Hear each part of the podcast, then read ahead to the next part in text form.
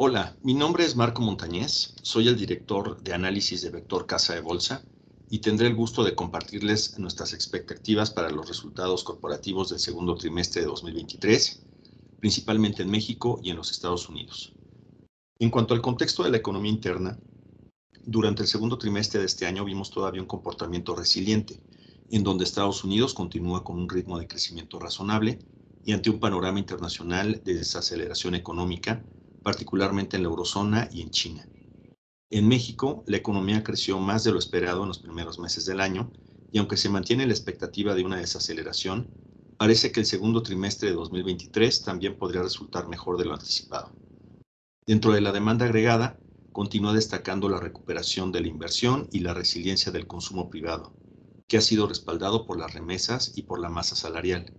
Finalmente, la inflación continúa su tendencia de baja aunque manteniendo riesgos, lo que traerá consigo que la tasa de referencia se mantenga elevada por varios meses más.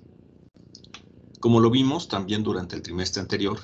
los resultados financieros de las empresas durante el segundo trimestre de 2023 se verán afectados de manera mixta por la fuerte depreciación del dólar frente al peso observada durante el año. De manera general, los sectores más afectados por este fenómeno son los altamente exportadores, como los relacionados con la minería, automotriz y petroquímico, así como también de las empresas que tienen subsidiarias o negocios en Estados Unidos y Europa principalmente, así como empresas en territorio nacional que generen ingresos en dólares, tal como algunas del sector inmobiliario. Con un impacto moderadamente negativo, podríamos ubicar a los grupos aeroportuarios por el componente de ingresos de la tarifa de uso de aeropuerto internacional denominada en dólares pero pagadera en pesos, en donde vemos los efectos más importantes en destinos con alta demanda por parte del turismo internacional, deteriorando el componente de los ingresos comerciales. En contraparte, los sectores beneficiados serían aquellos con operaciones principalmente dentro de México y con una composición de costos y gastos denominados en dólares. Dentro de este grupo podríamos destacar a los productores de bienes de consumo básico, como alimentos y bebidas no alcohólicas, así como autoservicios y tiendas comerciales. Finalmente, consideramos que los sectores con impactos hasta cierto punto neutrales serían el sector financiero, de construcción, el de, telecomunicaciones y de aerolíneas, en donde en este último vemos un efecto compensatorio entre los ingresos internacionales y los costos denominados en dólares,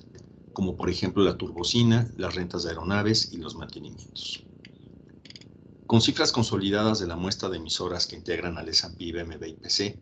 que incluyen 25 empresas cubiertas por el área de vector análisis y con estimados del consenso de Bloomberg para el resto de la muestra,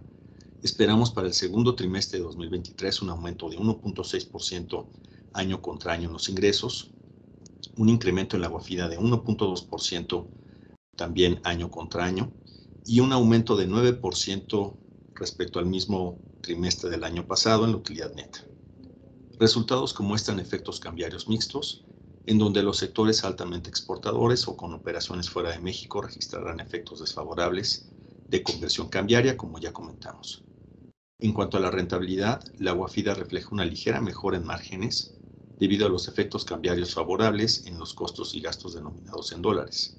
más que compensando la pérdida de palanca operativa en los ingresos por el mismo efecto, debido a que el dólar reportó una fuerte depreciación respecto al peso de 11.9% año contra año en la cotización promedio durante el segundo trimestre de este año. Este fenómeno perjudicó a las empresas que tienen ingresos denominados en dólares, pero incidió positivamente en los márgenes de empresas con exposición a materias primas y gastos denominados en esta moneda. En la utilidad neta, además del efecto positivo en la utilidad de operación por los costos y gastos en dólares, es importante señalar que el aumento que estamos proyectando registra una base comparativa favorable ya que durante el segundo trimestre de 2022 el dólar se apreció 1.1% trimestre contra trimestre respecto al peso, generando pérdidas cambiarias para la mayoría de las empresas con pasivos en dólares en dicho trimestre. En contraparte, al cierre del segundo trimestre del año, en curso, el dólar registró una depreciación de 5% de manera trimestral respecto al peso, beneficiando a las empresas que tienen una alta composición de pasivos netos monetarios denominados en dólares y que registrarán ganancias cambiarias durante el segundo trimestre de este año. Como en trimestres anteriores, seguiremos viendo un aumento en los gastos por intereses debido al alza en las tasas de interés de referencia, pero más que compensado por beneficios cambiarios por la depreciación del dólar frente al peso en la deuda denominada en dólares, como ya señalamos. Por último, también habrá que mencionar la exposición que tienen las empresas mexicanas en Sudamérica, particularmente en Argentina, en donde la moneda local mantuvo su tendencia de depreciación frente al dólar, afectando la conversión a pesos mexicanos. Pasando ahora a los resultados del segundo trimestre de 2023 en los Estados Unidos, la expectativa, de acuerdo al consenso de Bloomberg más reciente, es que los ingresos a nivel agregado de la muestra de las empresas que integran al S&P 500 decrezcan 0.51% año contra año y que sería la primera caída en los ingresos desde el tercer trimestre de 2020. Si tomamos como referencia el 2 de junio del presente, fecha en que la gran mayoría de las empresas habían ya reportado cifras del primer trimestre de este año, esta expectativa se ha deteriorado ya que el consenso en ese entonces esperaba un decremento de 0.32%. Por lo que respecta a las utilidades, la expectativa del consenso es de una caída de 8.63% año contra año en el segundo trimestre de 2023, en donde también esta proyección se deterioró en 46 puntos base desde el 2 de junio de este año, cuando el mercado anticipaba una contracción de 8.17%. También en el caso de las utilidades, sería su mayor retroceso desde el segundo trimestre de 2020. En conclusión, consideramos que la temporada de reportes podrá ser un catalizador para los mercados accionarios y habrá que estar muy pendientes de la evolución de los mismos, así como de las guías de resultados que puedan proporcionar las empresas para los próximos meses. Es importante reiterar que la generación de utilidades de las empresas tiene una alta correlación